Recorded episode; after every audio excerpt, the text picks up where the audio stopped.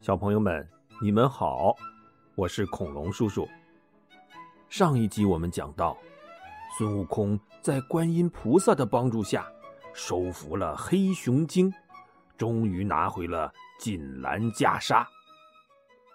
他回到观音禅院，把袈裟还给唐僧，师徒二人在禅房里休息了一晚上。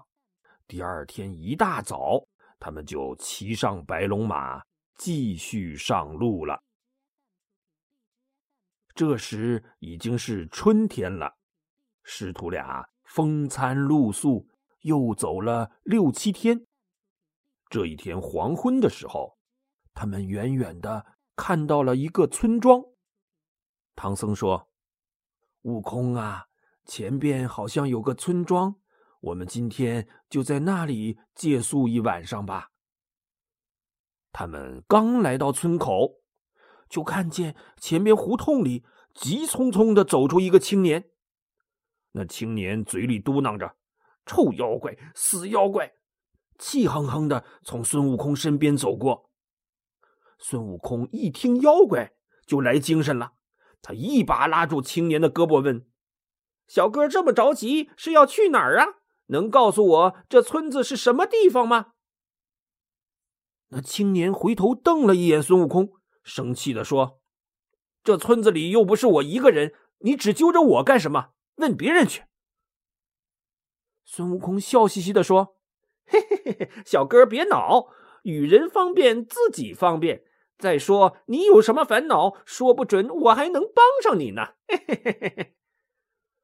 青年瞪着孙悟空说：“我今天怎么这么倒霉，在家里受了老爷一顿骂。”刚一出门，又碰到你这么个胡搅蛮缠的和尚。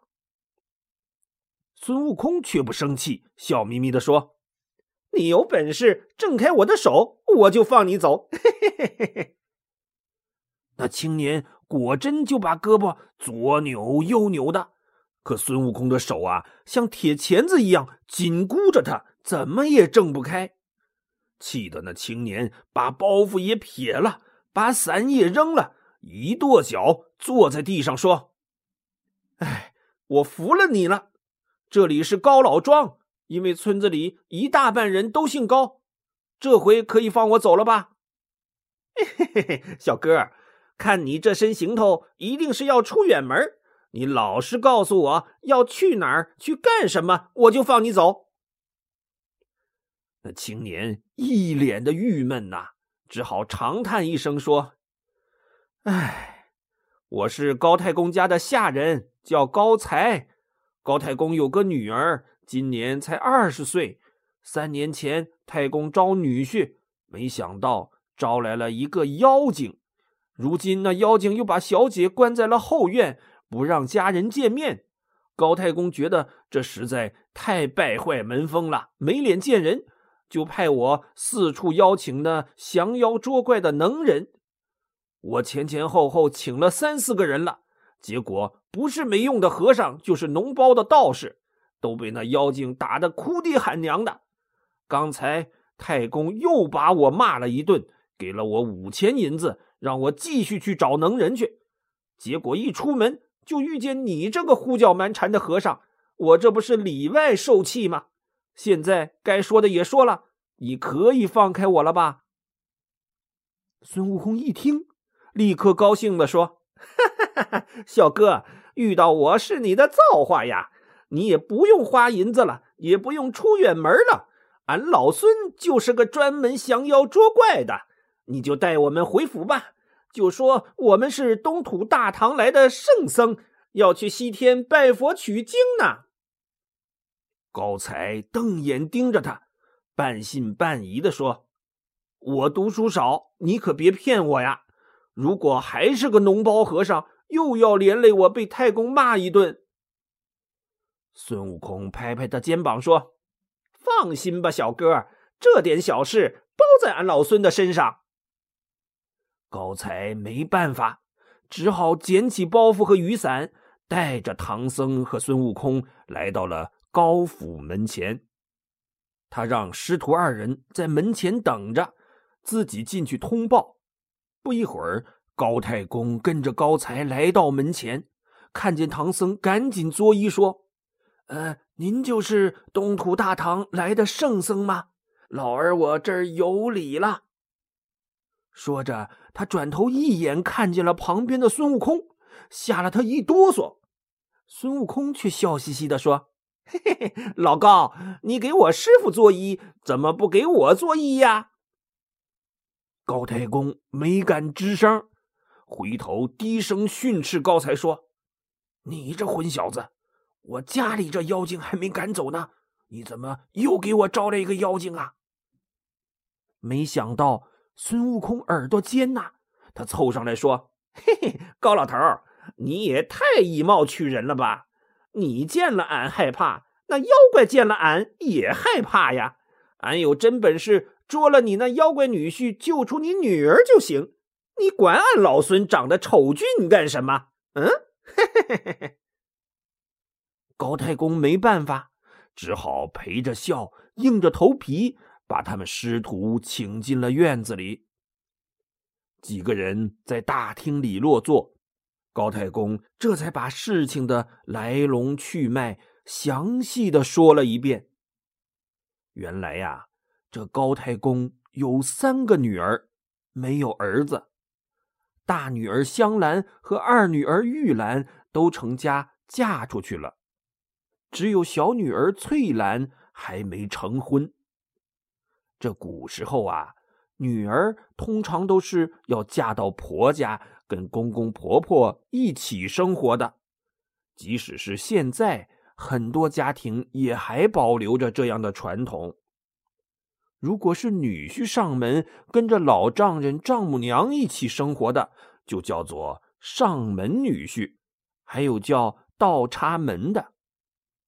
高太公就想给小女儿招个上门女婿，也好有个人能给他们老两口养老。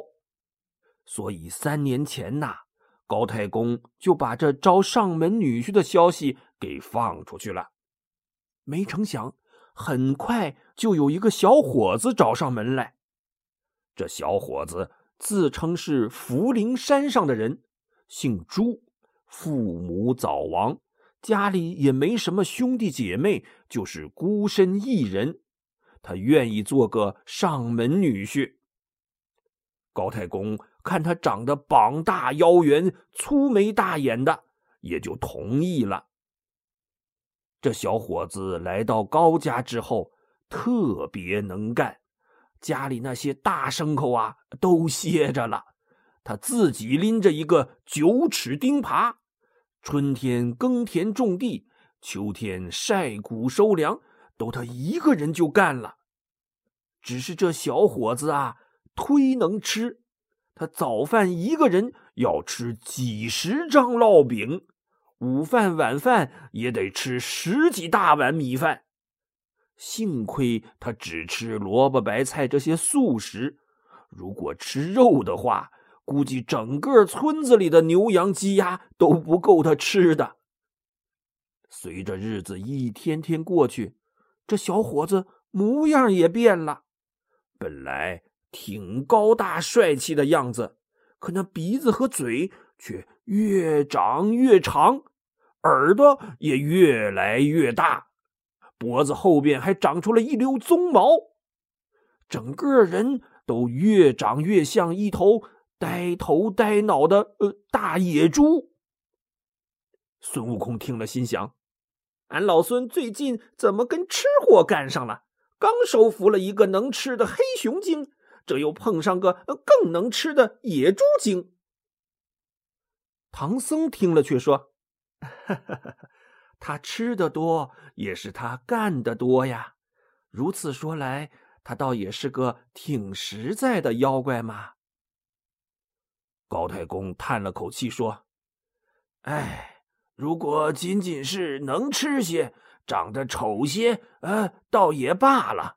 现在呀，他又常常耍一些手段，一会儿刮阵大风飞沙走石的，一会儿又云来雾去的，把村里的邻居们吓得呀，呃，都不敢跟我家来往了。如今他又把我小女儿给关到了后院。”不许他跟人来往，我们老两口这有半年多都没见着翠兰了，也不知道呃她是死是活呀。长老啊，你要是真有降妖捉怪的本事，就帮我把那妖怪赶走吧。孙悟空抓着耳朵说：“嘿嘿嘿，这有什么难的？高老头，你尽管放心。”今天晚上我管保把他捉住，让他写个退亲文书，跟你女儿解除婚约，怎么样？高太公高兴了，赶紧安排下人们给唐僧安排房间和斋饭。转眼间天就黑了。孙悟空说：“高老头，你现在就带我去后院吧。”高太公领着孙悟空来到后院门前。只见院门上锁着一把铜锁，锁芯里还浇上了铜汁儿。孙悟空二话不说，抬起金箍棒，照着院门，咣的一下，那院门轰隆就被砸飞了。他们走进院子里，四下里一片漆黑。孙悟空示意高太公喊喊他的女儿。高太公壮着胆子喊了一声。翠兰，你在哪儿啊？没一会儿，不远处的房子里传出一声娇弱的回应声：“爹爹，是你吗？我在这儿呢。”紧接着，从黑乎影里走出了一个人影，正是高太公的小女儿翠兰。父女俩。抱在一起就哭了起来。孙悟空赶紧走上前说：“别哭，别哭！我问你，那妖怪去哪儿了？”我也不知道他去哪儿了。这些日子，他听说爹爹找人要抓他，也有了防备，都是半夜才来，天一亮就走了，来去都是刮一阵风，云里雾里的，也看不清去向。孙悟空点点头说：“好，高老头，你带着闺女去前院吧。一会儿妖怪要是来了，我一定把他捉住，替你做个了断。”高太公作了个揖，赶紧领着女儿回前院去了。孙悟空摇身一变，就变成了翠兰的模样。他静静的坐在屋里，等着那个妖怪。没一会儿功夫，窗外忽然刮起一阵大风，顿时飞沙走石的，连窗户都被刮得咣啷咣啷直响。孙悟空睁开火眼金睛一看，只见半空里来了一个妖怪，黑乎乎的脸上长着短毛，鼻子嘴巴长长的，耳朵像蒲扇一样大。他穿着一件青不青、蓝不蓝的粗布褂子，脖子上还系了一条花布手巾。孙悟空心里暗笑：“嘿嘿嘿，果然是个野猪精。”他也不起身去迎他，直接一倒就躺在了床上，嘴里还哼哼唧唧的装病呻吟着。那妖怪走进屋里，来到床边。一把搂住孙悟空，就要亲嘴儿。孙悟空心里暗笑：“这个呆子还真要亲我呢。”他伸出一只手拖住妖怪的长嘴，使了一个摔跤的手法，使劲这么一撂，啪叽就把妖怪从床上给摔在了地上。那妖怪揉揉屁股，爬起来问：“呃，姐姐。”你今天呃怎么生气了？呃，还这么大的劲儿，是不是因为呃我来晚了？孙悟空哼哼唧唧的说：“你怎么这么急性子？一进来就要搂着人家亲，没看人家身子不舒服吗？要是平常，我早就开着窗户等你了。你赶紧脱了衣服上床睡吧。”那妖怪听了这话，不明所以，他还真就把衣服给脱了，摸索着上了床。可孙悟空啊，早就溜下床，坐在了一边。那妖怪在床上摸了半天，也没摸到人，就说：“嗯，姐姐，你去哪儿了？我怎么找不到你呀？”孙悟空说：“你先睡吧，我去方便一下。”那妖怪还真就听话的躺在床上等着了。孙悟空叹了口气说：“哎，我真是没福分呐，怎么就嫁给了你？”那妖怪咕噜一下坐了起来，瞪着眼问：“姐姐，你怎么又埋怨起来了？谁说你没福分呢？自从我到了你家，呃，是俺老猪吃的多了一点儿，可是俺也没白吃你家的呀。”我替你家呃扫地通沟、搬砖运瓦、挖土砌墙，我又一个人呃耕田耙地、种麦插秧、创家立业。你看看你现在身上穿的衣服、戴的首饰，还有家里平时吃的用的，还有什么不称心的？又在这里长吁短叹的。孙悟空说：“哎。”今天我父母隔着墙往里扔石头，骂我不争气，说你这女婿长成个猪样，让他们都没脸见人。你这又天天的云里来雾里去，不明不白的，也不知道你到底叫什么，是哪里的人，这不是败坏了他的门风吗？所以我才长吁短叹的。哦，原来是这样啊！啊，俺老猪要想变得好看，呃，也不难，只是变来变去的，呃，俺嫌麻烦。嗯，我刚来你家时，呃，说的都是实话。俺住在呃福陵山云栈洞，因为长了个猪样，俺就索性用这模样取了个猪姓，大名叫呃猪刚烈。你爸妈要是再问你，嗯，你就这么回他们，呃，就是了。孙悟空又说：“我听说我爸找了法师来要抓你呢。”猪刚烈一撇嘴说：“姐姐呀，你就放心睡觉吧，让他去折腾去。俺老猪有三十六般变化，还有俺的宝贝，呃，九齿钉耙。”还怕他什么法师、和尚、道士的？就是你老爸真有本事，请来的九天荡魔祖师下凡，呃他也认得俺老猪，嗯，不敢把俺怎么样。我听说他请的是一个五百年前大闹天宫的齐天大圣，你认识他吗？朱刚烈听了一惊，愣了好一会儿。才赶紧抓起衣服穿在身上，说：“ 呃，完了完了完了！呃，姐姐呀，呃，咱这两口子算是做不成了。”孙悟空赶紧问：“怎么回事？你真认识他？”“呃，姐姐呀，嗯，你不知道那闹天宫的弼马温呐，他是真的很厉害。呃，俺怕打不过他，坏了俺老猪的名声。”说完，他开门就要走。孙悟空一把揪住他的衣服，另一只手把脸这么一抹，现出了本尊。朱刚烈回头一看，吓得两腿发软，他使劲一挣，哗啦一下扯破了衣服，化作一阵狂风就逃啊！孙悟空追上去，抡起金箍棒，照着风里啪就是一棒子。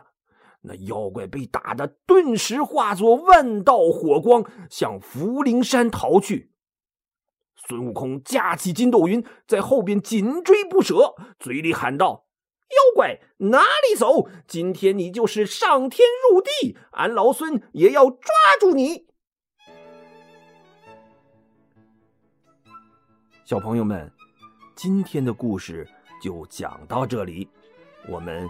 下期节目再见。